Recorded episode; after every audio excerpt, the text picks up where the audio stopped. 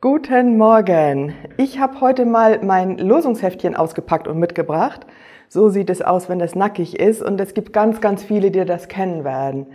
Eigentlich habe ich zu Hause eine ganz wunderhübsche Hülle und dann ist es besonders schick. Was ist das für ein Teil? Das berühmte Losungsbuch, das ist äh, von den Herrnhuter Brüdern herausgegeben und dieses ist tatsächlich 2020 die 290. Ausgabe. Das ist gewaltig. Hat eine riesige Verbreitung auf der ganzen Welt und sehr, sehr viele Christen lesen jeden Tag die Bibelverse, die in diesem Buch drinne sind. Das wird ja in viele Sprachen übersetzt, kommt aber ursprünglich aus Deutschland, ist also äh, Deutsch in Originalsprache. Und ich habe das heute mitgebracht, zum einen, damit manch einer das überhaupt mal kennenlernt. Ihr habt auch schon häufiger die Impulse von Christian Grabbin, unserem Pastor, gesehen. Der spricht dann von der Bibellese und von der heutigen Bibellese. Falls ihr euch da mal anschließen wollt, die ist da drinne. Ich lese das seit ganz vielen Jahren und ich finde es immer toll, dass ich dann weiß, andere Christen lesen im Moment dasselbe und auch manche in der Gemeinde. Und dann kann man sich sogar treffen und darüber unterhalten, was man da äh, gerade diese Woche entdeckt hat. Wenn ihr diesen Impuls hört oder seht, dann ist der Tag, von dem ich heute spreche, leider schon etwas her, denn das ist der Aufnahmetag, 24.10. Ganz wundervoll, was ich da entdeckt habe. Erstmal ein Vers aus Haggai 1, Vers 14, ein Prophetenbuch im Alten Testament. Da steht, der Herr erweckte den Geist des Volkes, dass sie kamen und arbeiteten am Haus des Herrn Zebaoth, ihres Gottes.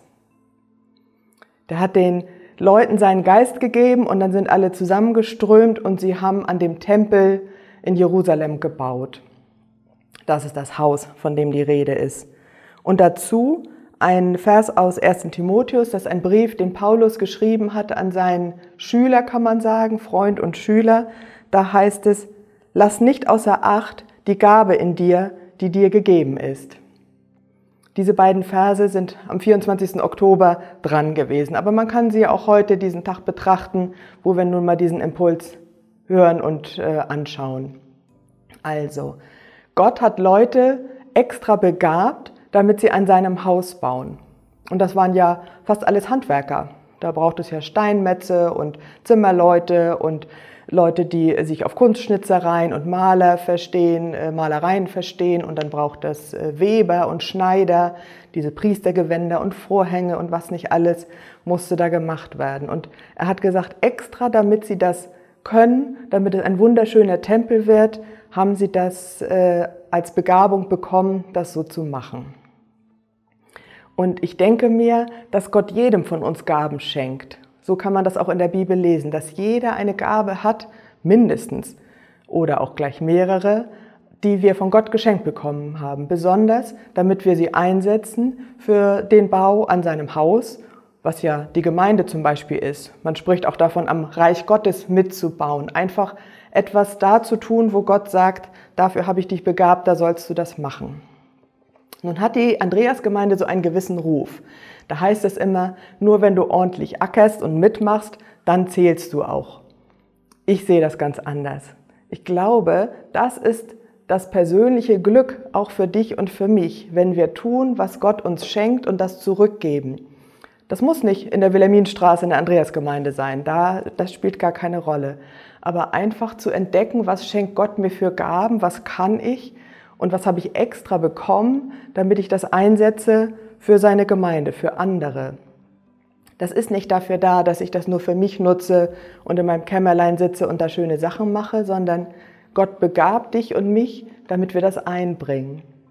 Im Moment bin ich in der Gemeinde in zwei Dingen hauptsächlich beschäftigt, in der Leitung, im Kirchengemeinderat und im Gottesdienstprojekt.